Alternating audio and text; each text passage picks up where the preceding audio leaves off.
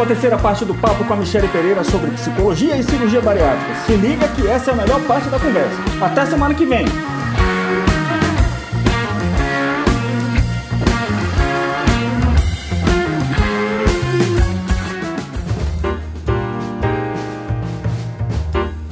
E você falou né, sobre essa questão de rede de apoio e eu queria que a Michelle explicasse um pouquinho para a gente o que seria essa rede de apoio, qual é essa importância da rede de apoio. O relato da Alexandre falou um pouquinho, mas eu queria também entender um pouquinho mais sobre isso.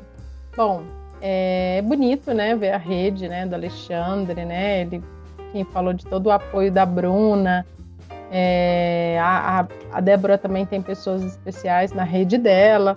É, então, quando a gente, a gente tem uma definição, né, enfim, a gente tem inclusive instrumento, a gente tem é, uma grande estudiosa sobre apoio social, que é a Marcela Abreu, que é aqui de Brasília. É, então, nós temos inclusive um instrumento né, para usar, para nos apoiar, para ver um pouquinho da rede de apoio. Então, quando a gente está falando de, de suporte social, de apoio social, a gente já, né, a literatura traz para a gente uma divisão. A gente tem o apoio instrumental né, e o apoio emocional. Que é o instrumental? É a coisa do dia a dia. Ah, vou levar na consulta, vou comprar, fazer supermercado, te empresto dinheiro. São questões mais práticas, né, de, mais voltadas que a gente chama de resolução de problema, tá?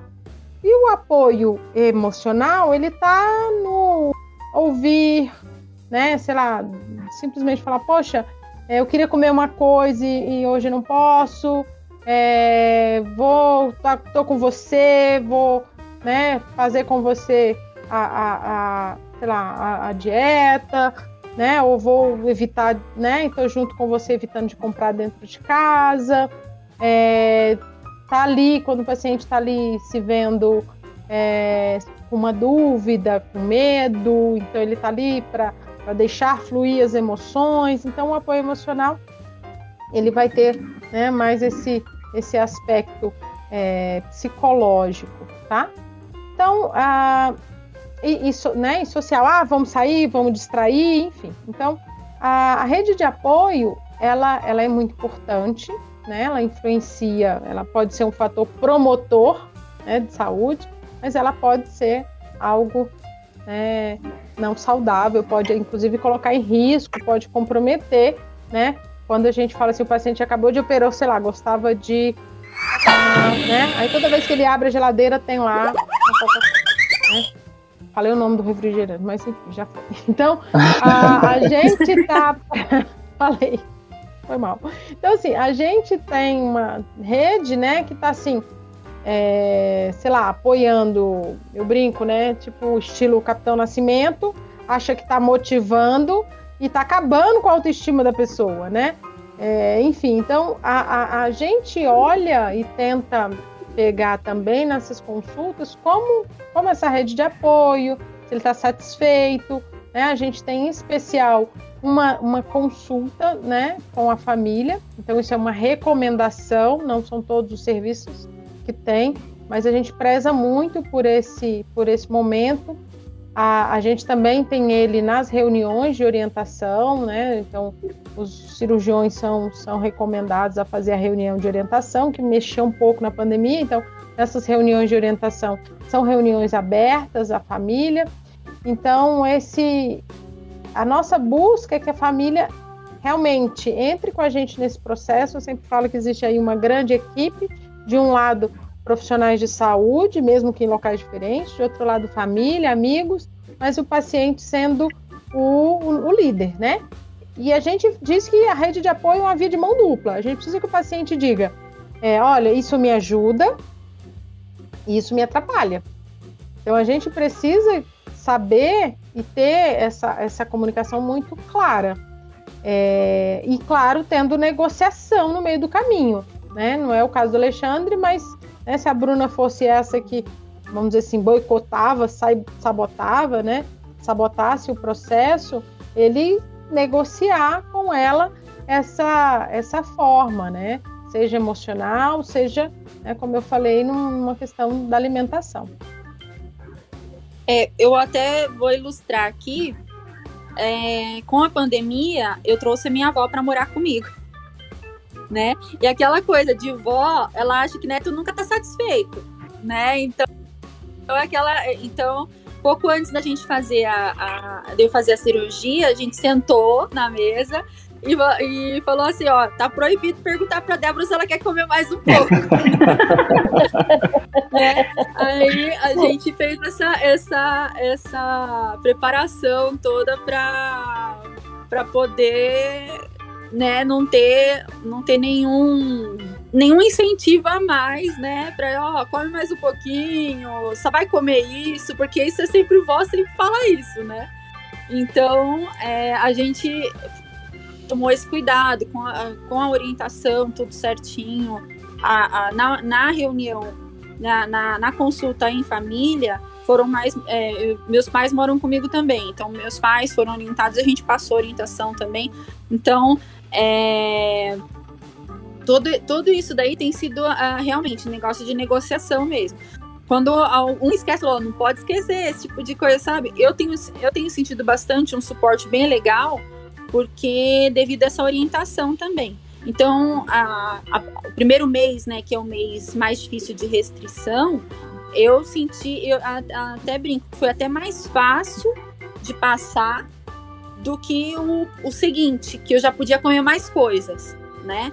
Então, é, mas sempre que começa a dar alguma, alguma coisa assim, ó, vai dar algum problema, alguma coisa assim, é, a gente já senta e negocia né? Para não ter esse, esse o problema de, de dar um gatilho de, de, de atrapalhar o tratamento, né? Então, é, foi, foi um cuidado que a gente teve que tomar aqui em casa.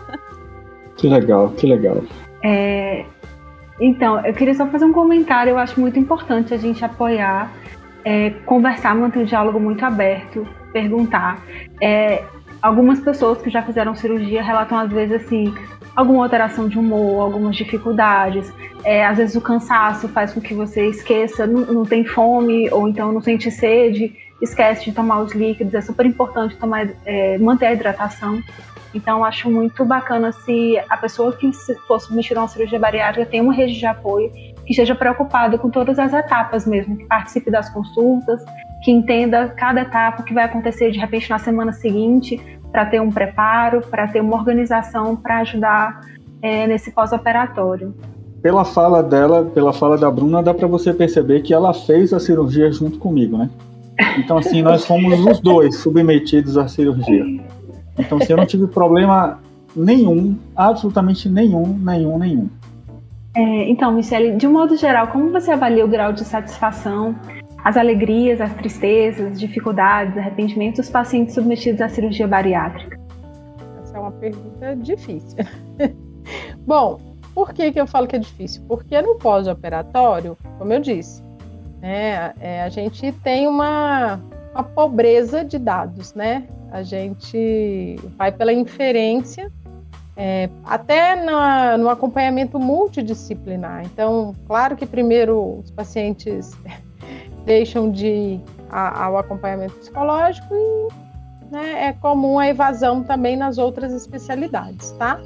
Então, dos dados que a gente tem, que a gente infere, é que a satisfação é grande, né? Pacientes alcançam seus objetivos e aí realmente vão, se voltam para outras coisas da vida, é, muitas vezes aí que, como eu disse, estavam interrompidas. Então, são projetos, sei lá, maternidade, trabalho, carreira, é, outra graduação, né, Alexandre? Enfim, então a vida segue. Então, a gente entende que esse paciente ficou bem, ficou satisfeito. Até onde a gente consegue, né, os instrumentos que a gente usa de qualidade de vida. Então, os, os estudos são unânimes né, em apontar a melhora de da qualidade de vida e da expectativa de vida. Então, é inclusive por isso que as pessoas operam, né? Para ter uma qualidade de vida e, e ter uma, né, uma, uma longevidade.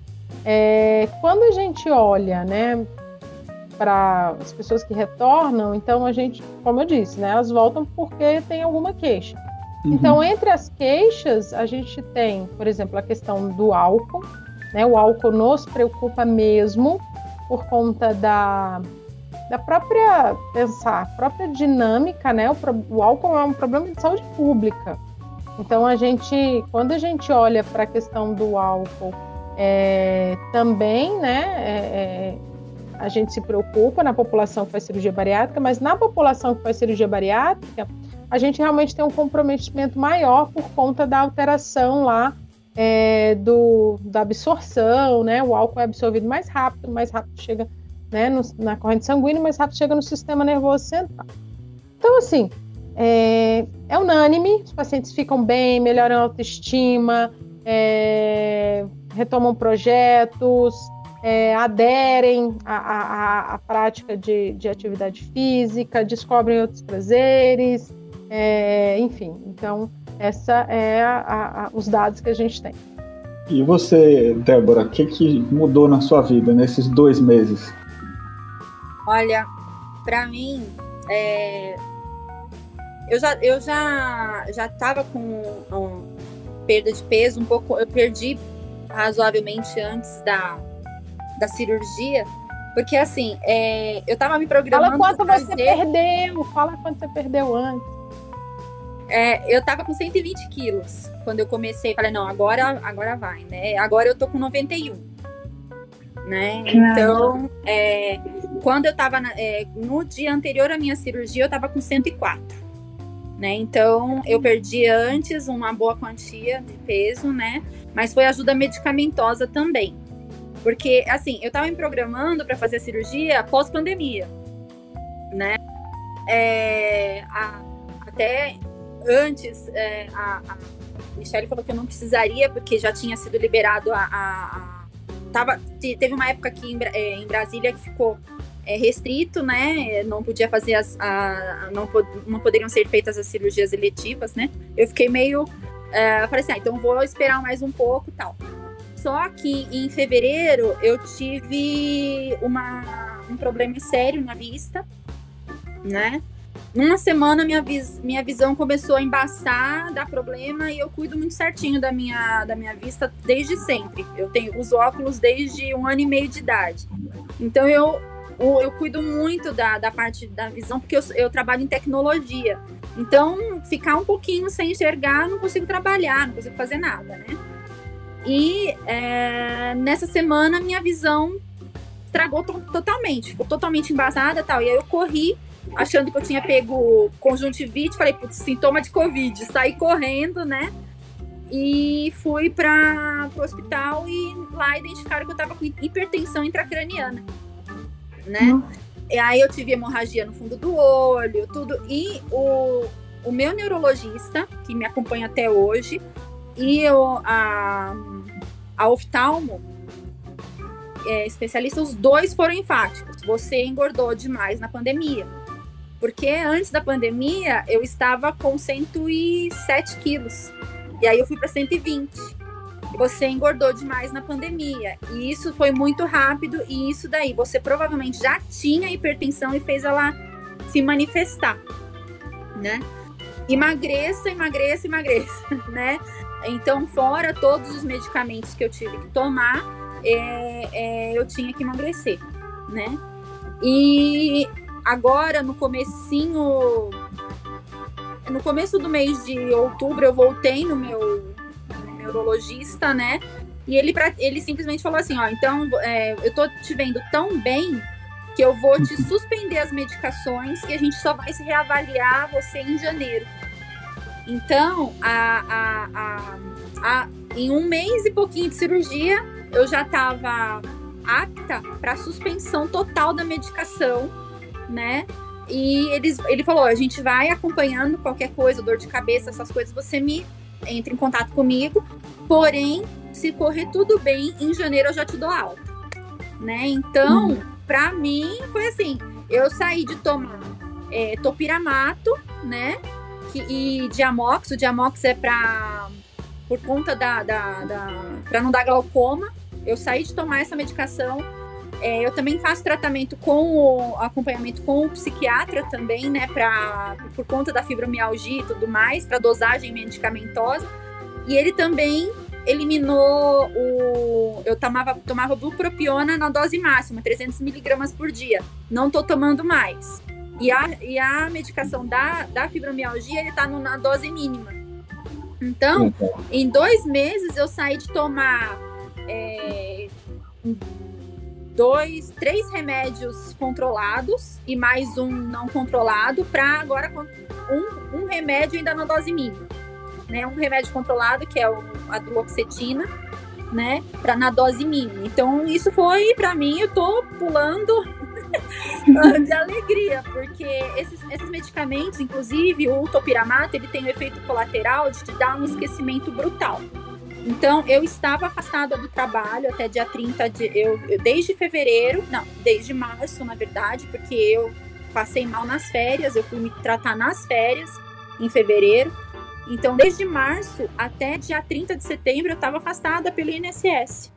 Porque eu não conseguia, não tinha condições de trabalhar devido à minha, vis à minha vista, né? E devido a, ao, ao medicamento, que eu não lembrava coisas básicas do trabalho, né? E aí, devido à suspensão da medicação, é, eu vou, já tô voltando à minha rotina, né? É, passei por, por, pelas férias, que eram obrigatórias, estava compulsória já, fora da, da, da, da, licença, tem a, juntou, né? Então eu já falei, ah, então já, já fico mais afastada mais alguns dias. E segunda-feira eu tô retomando meu trabalho. Tô, nossa, eu tô, não aguentava mais ficar fora. Eu amo meu trabalho. Então eu não aguentava mais, tava ficando doida já. Então, assim, minha vida retomou, assim. E, e sem falar que a, eu, eu já tava num processo de melhora da autoestima, né? É, me aceitar como eu era é muito, foi muito importante, né? Só que o fato de começar as roupas é, que, eu, que eu não usava há muito tempo tá, estarem servindo já, nossa, é uma comemoração. anteontem eu peguei, baixei meu guarda-roupa todo e fui experimentar as roupas para poder doar. O que eu não, o que eu não, que não servia mais. Então, é, e é, é, engraçado fazer o efeito contrário, né? Porque eu tava. É, geralmente eu doava as que estavam apertadas, agora eu tô doando as que estão largas, então é muito melhor. é muito mais gostoso. Eu tô muito feliz. A dinâmica aqui em casa também tá. Porque é, eu não sei como, como fala aqui. Em São Paulo a gente fala rimo de família, né? Então meu pai ficou muito doente. Depois que ele ficou muito doente, ele veio morar comigo com a minha mãe. E depois, agora minha avó também está aqui comigo provisoriamente pela pandemia, mas nós estamos em, em quatro. São quatro pessoas com. É, é, no caso da Covid, quatro pessoas é, de grupo de risco morando juntos. Imagina, né?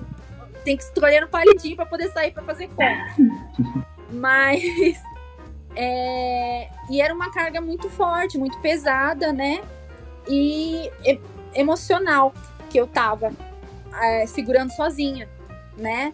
E aí, é, engordando, passando mal, é uma coisa que eu, que eu falo que é, foi muito importante para mim é, é, assim, eu tava, é, devido a isso, eu tava viciada em controle. Eu tinha que ver eles bem.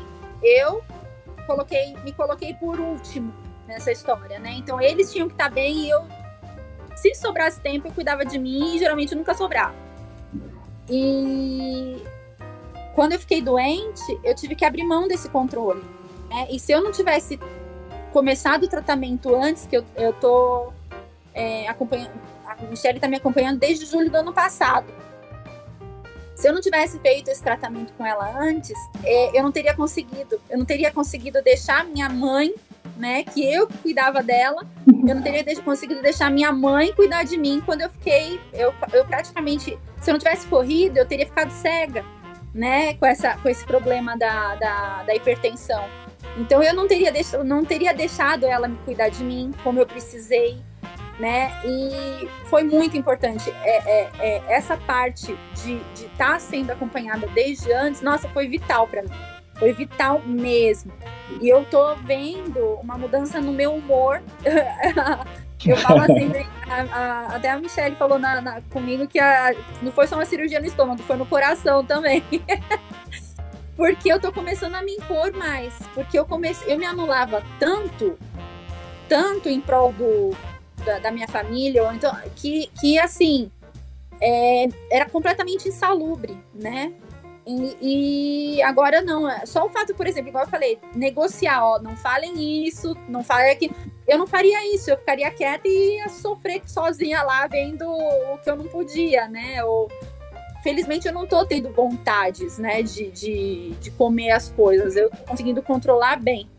Mas, assim, igual eu falei, ah, come mais um pouco. Essa, essa negociação que, que teve aqui em casa antes de eu fazer cirurgia não teria acontecido se eu não tivesse tido esse suporte todo é, com a ajuda da Michelle. De verdade, eu não teria conseguido nem. Eu, eu, eu, todo mundo ia brigar na mesa e eu ia ficar quieta. Então, é, é, assim, foi foram dois meses, dois meses mesmo. Eu fiz dia 20 de agosto, agora dia 20 fizeram dois meses. Né? É, fez dois meses. Muito legal. E foram dois meses assim, totalmente. Nossa, assim, maravilhosos para mim, de verdade. Foi uma mudança de vida mesmo, 180 graus total. Pois é, eu, eu, eu me preparei para uma, uma, uma, coisa assim muito mais radical, sabe? E, e não, acho que não aconteceu nem 10% daquilo que eu, que eu imaginei que pudesse acontecer. Então, assim, eu não tive absolutamente dificuldade nenhuma. Não tive absolutamente tristeza ou arrependimento nenhum. Na, eu não tenho nada para te dizer assim que, que assim qualquer contratempo que você possa imaginar, entendeu? É engraçado até que teve uma pessoa que que a Michelle me pediu para que eu conversasse com ela, e uma das primeiras perguntas foi assim: teve algum momento que você se arrependeu? Cara, o único momento que eu me arrependi foi de não ter feito isso 10 anos antes, entendeu? Eu teria mais, eu teria tido mais 10 anos de qualidade de vida. E, e assim, eu só tenho alegrias, cara. Assim, minha vida mudou. Eu, eu, eu, eu poderia fazer uma lista de coisas aqui é, que, que mudaram, mas eu, eu, eu, sinto uma mudança na postura do caminhar, sabe? É, eu, eu deixo o celular no andar de cima aqui, porque não é mais um problema eu descer esquecer do celular e ter que subir de novo para pegar, entendeu? Então, assim, voltei para atividade física. É... Ah, para te falar, eu estava com 130 quando eu fiz a, a consulta. E aí o, o cirurgião pede para a gente emagrecer um pouco antes e eu consegui emagrecer 7,5 kg. Então no dia da cirurgia eu estava com 122,5 e eu agora estou com 98,5. Eu, é, eu até acho, eu acho até interessante falar que o peso ele não diminui assim de uma, é, de uma forma constante, Linear. né? É, então assim tem uma série de oscilações é, oscilações, inclusive, de um dia para o outro. Você pesou hoje, no dia seguinte subiu um, quilo, um quilo e meio, e assim, não tem que ter pânico, não tem que ter desespero, vai, vai acontecer. Primeiro mês é difícil, é, mas assim, no primeiro mês acontece uma mágica que você deve ter experimentado, que assim, você não sente fome, né? É verdade. Ele parece que desliga um botão, o botão da fome, ele, a fome ela volta, com o tempo volta, mas assim, é uma fome, eu diria, dentro de um nível normal, sabe? É, não é aquela fome de comer tudo pela frente, assim, até porque tem um limite físico agora, não dá para ir além. É, teve a questão daquela. A, a, primeira entalada a gente nunca esquece, né? Então, assim, no dia que aconteceu eu estava sozinho em casa, eu fiquei com medo, mas. Mas, enfim, deu tudo certo e também foi a única que eu tive, sabe? A única. E foi com pão, e foi um pão que a nutricionista tinha passado, então assim, não foi nada além do que poderia é, comer. Mas assim, enfim, eu acho que você começa a, a, a, se conhecer, né? Você começa a se conhecer novamente, né? E você aprende os seus limites, e assim, eu diria que eu levo uma vida totalmente normal, cara. E aí, assim, eu fiquei, eu fiquei um bom tempo, Michele, com o peso estável, que não descia, não diminuía nada. E eu fiz um, uma análise de que eu estava. É, isso é, é, muito interessante de falar, porque assim, eu passei a comer sem culpa. Porque antes, se eu comesse um biscoito, sei lá, um, uma coisinha ali com um café da tarde e tal, aquilo era um motivo de me deixar deprimido e eu passei a comer sem culpa. Então eu me vi indo além do que eu precisar, precisaria, do que eu poderia, do que eu deveria, e eu corrigi isso, né, dentro de um, de um, de um limite de tempo razoável. E, e, concomitantemente a esse episódio, de eu, de eu passar a estar tá comendo sem culpa e, estar tá, até comendo além do que deveria, eu comecei a, eu voltei a fazer atividade física e eu ganho massa magra muito rápido. Então, assim, meio que equilibrou. O, o, o, ganho de massa, de massa magra acaba compensando a perda de gordura e o peso dá uma estabilizada por um tempo e, e, e tá tudo bem, porque, assim, é, visualmente você percebe que as roupas vão, vão voltando a caber. Eu estou usando roupa de sete anos atrás, que eu comprei né, em viagem e nunca usei, porque, assim, a gente comprava na expectativa de emagrecer, não emagrecer, engordava, muita coisa eu acabei dando, algumas eu, eu guardei e eu estou usando coisas de sete anos atrás. Você, Michele, você está aqui na presença de duas pessoas cuja sua ajuda foi fundamental na transformação das vidas, não só dessas duas pessoas, como da rede de apoio. A, a Débora falou dos pais, da avó, a Bruna também está aqui. Enfim, o alcance dessa ajuda é não tem como a gente medir, sabe? E eu queria saber como é que a profissional psicóloga se sente quando tem um feedback desse. Você pegou, hein? Você pegou.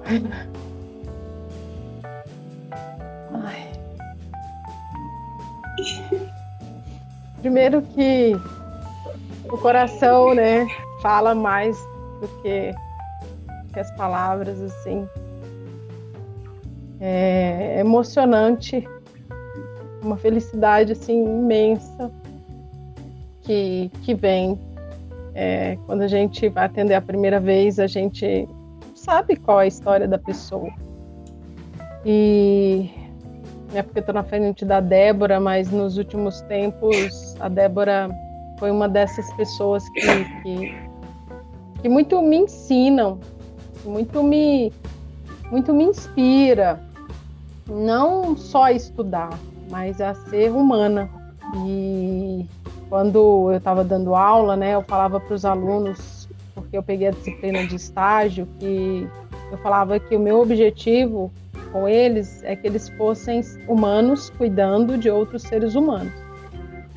E o meu objetivo, acho que até por isso eu fui mandada embora da faculdade. Mas o meu objetivo é que eles fossem humanos, sabe? É, então eu não sei ensinar, você falou, eu não sei ensinar como desliga o não se emocionar. É, eu não consigo hoje, já fui a profissional tradicional, né? Já fui aquela que sentia que tinha que ter a neutralidade, que tinha que colocar uma máscara. É, então já segui o script é, que me passaram quando eu me formei. É, mas eu não sigo. Hoje eu não sigo esse script. É, eu me emociono junto com o paciente. Tem situações que eu, que eu choro, eu rio, eu falo quando eu tô com raiva, sabe? Assim, não é uma relação. Eu acho que a nossa relação não é uma relação que dá para se falar em, em neutralidade. Eu falo que eu fui trabalhar na cirurgia bariátrica não é à toa. Eu sou de uma família que minha irmã é operada, ela operou tem alguns anos. É, eu tinha um, tinha um irmão diabético, então eu criança vi restrição alimentar, eu vi meu irmão chorar porque não podia comer doce. Eu passei, acabei que por tabela fui privada porque não podia ter. Eu acho que os meus pais fizeram o melhor deles, mas eles não conseguiram lidar com essa dinâmica familiar, né, em que um tinha que ser privado e outro não, né, enfim. Então eu falo que eu trabalho nessa área não é à toa. É, então, para mim, é, hoje, tá onde eu tô, é também me, me, fazer mais humana. Então, tinham coisas que, por exemplo, quando eu trabalhava na organizacional, eu nem sabia que estava lá dentro de mim para ser trabalhado. E, e hoje, trabalhando com as pessoas né, que, que eu encontro, é, eu também estou aí seguindo, né? Eu falo que eu não posso ficar sem terapia, né? Não é porque a faculdade mandou, que lá na época eu não, né? Vou trabalhar na área organizacional, preciso sabe assim? Aí fui fazer terapia por várias questões, mas hoje eu sei que eu não posso ficar sem terapia porque é inevitável. É, eu sou uma pessoa em construção, né? Além de ter os problemas da vida. Então, cada história traz para gente um, um olhar para alguma faceta nossa, né? Para gente, inclusive, também cuidar da outra pessoa. Então, o que eu posso dizer é que a felicidade é imensa. A minha mãe, quando, quando saiu a cirurgia bariátrica, ela falou que poderia ser a cura do diabetes do meu irmão. Nunca falei disso. E aí, vem você, Alexandre, tirar um negócio tá vendo? E a minha mãe um dia falou, né, que, que quando saiu a cirurgia bariátrica, né, meu irmão já é falecido por acidente de moto, tal, outra realidade, enfim. Mas a minha mãe, quando houve a cirurgia bariátrica, nem trabalhava com cirurgia bariátrica ainda, minha mãe falava assim: Nossa, eu acho que essa cirurgia podia ser a cura do diabetes do seu irmão. Então, acaba que, né, enfim, os termos técnicos é contra-transferência, enfim, não gosto desse nome, mas tudo bem, é o nome que, que, que vem, né? Então, a cada paciente que eu ajudo, né, é, eu tenho aquele sentimento, né? Eu cuido de uma pessoa e eu ouvi uma vez que é, cada paciente é o amor de alguém. Então, eu guardo isso no meu coração, porque cada pessoa ela tem alguém que a ama e ela merece todo o melhor de mim, todo o meu cuidado. Então, é com muito amor que eu cuido de cada um, né? E eu penso que os meus filhos, que também têm ajuda, meus familiares, né, que não sou eu que estou cuidando, mas que talvez alguém está cuidando, então também vem aquela coisa meio corrente do bem, sabe? Se eu faço bem, esse bem vai se multiplicar e meus meus meus familiares também vão ser cuidados, né, por pessoas especiais. Então cada pessoa que eu cuido também vem aquele sentimento assim, né, eu estou dando o meu melhor e né, as pessoas também, os meus filhos, né, enfim, também vão ter esse cuidado. Ai, pronto. Faz Michele, a gente chorar. E obrigada por toda essa dedicação, porque eu acho que fortalece muito os pacientes, sabe? É, eu não tem uma vez que o Alexandre fale de você que ele não fale com muita gratidão e muita admiração. E, e assim, eu me senti muito, eu como rede, fazendo parte da rede de apoio, eu me senti muito seguro de saber que ele estava recebendo informações de muita qualidade de você que ele tinha você como apoio, como segurança. E que se a gente precisasse no pós-operatório de alguma coisa, a gente tinha como recorrer a você como suporte emocional. Então, mesmo você sendo a psicóloga dele, é, eu me sentia muito mais segura por você existir na nossa relação. Então, obrigada. É, e assim, deixa eu só falar um ponto, né, que eu não falei. O Alexandre é uma pessoa que eu senti muita confiança, sim, e eu pedi ajuda para ele, então ouvir, ver o trabalho dele, né, é, acompanhar o que eu estou acompanhando, então é uma felicidade imensa, né, e eu pedi mesmo com muita confiança que ele ia apoiar, né, acredito que se puder pedir para outras, né, para ele apoiar outras pessoas, eu acredito que esse trabalho dele vai chegar em quem tem que chegar. Então isso é fruto, né, de uma pessoa que eu admiro muito, viu, Alexandre? A pessoa que você é, Gratidão. É, então, saiba disso, viu? Gratidão. E a Débora é uma menininha que. Eu vou falar menininha, ela é um mulherão, tá? Mas é onde a gente sente, viu, Alexandre, Eliane. Então, Eliane, é, a, a, pelo menos vem da psicanálise que a gente acaba exercendo um pouco da função de pai e da função de mãe na relação.